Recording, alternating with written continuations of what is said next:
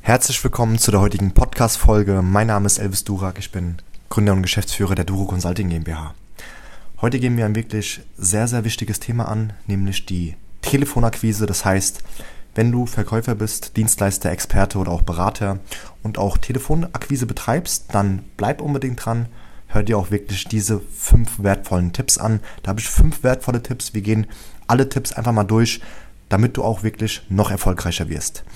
Mein allererster Tipp ist erstmal, weil natürlich auch nur über einen auditiven Weg du mit dem Kunden zu tun hast, zunächst, dass du auf deine Stimmlage achtest. Das heißt, ich gebe dir ein gutes Beispiel. Kannst du mir bitte den Stift geben? Kannst du mir bitte den Stift geben? Kannst du mir bitte den Stift geben? Das erste war eine Frage. Das zweite war einfach ganz neutral. Und als ich mit meiner Stimmlage nach unten gegangen bin, dann war das ein Befehl.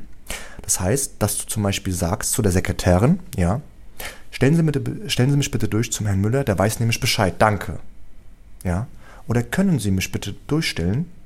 Dann ist es eher eine Frage. Und man muss schauen, dass man wirklich sehr selbstbewusst und auch sehr selbstbestimmend und auch bestimmend rüberkommt, aber natürlich auch Vorsicht, das ist ein Thema, das ist sehr sensibel, nicht zu dominant, ja, wirklich nur gesund. Zweiter Tipp für deine Telefonakquise, Geheimnisse lüften. Kleines Beispiel.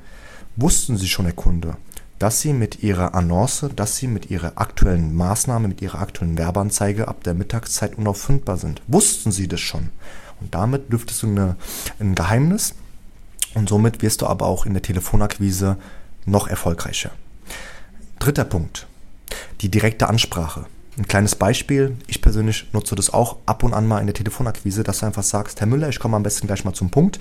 Ähm, ist es denn grundsätzlich möglich, Ihnen etwas zu verkaufen? Ist es grundsätzlich möglich, Sie als Neukunden zu gewinnen? Grundsätzlich gesehen. Dass du direkt sagst, dass du ein Verkäufer bist, dass du auch hier ihn als Kunden gewinnen möchtest und die Frage, ob es grundsätzlich möglich ist, antwortet er dann mit Ja oder halt eben mit Nein. Aber wenn er sagt ja, das werden die meisten sagen, ja, es ist grundsätzlich möglich, worum geht's denn? Hast du Möglichkeiten, dich vorzustellen und binnen wenigen Sekunden einen Termin für ein unverbindliches Erstgespräch zu vereinbaren? Anwenden und du wirst damit bessere Ergebnisse erfolgen. Prima. Vierter Punkt, Probleme aufzeigen.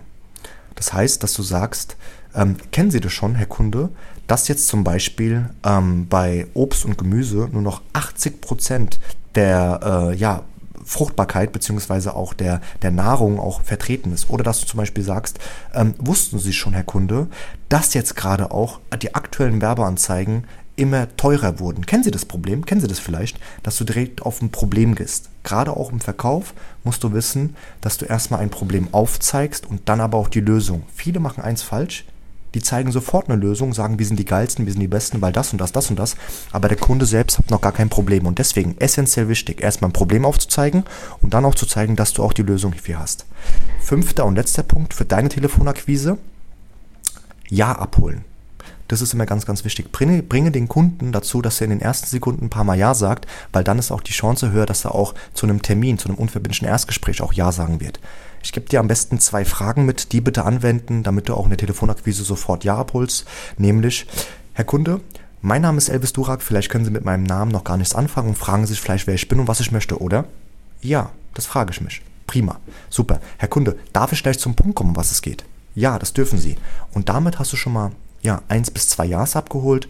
Und das ist immer ganz, ganz wichtig. Das ist dann tiefenpsychologisch gesehen, dass der Kunde auch bereit ist, dann, wenn es auch darum geht, vielleicht, ähm, ja, ich sag mal in diesem Falle ein unverbindliches Erstgespräch zuzustimmen, seine Wahrscheinlichkeit, seine Bereitschaft auch höher, nochmal mit Ja zuzustimmen. Was dir natürlich auch oder was wiederum für dich bedeutet, dass du mehr Termine hast in deinem Terminkalender.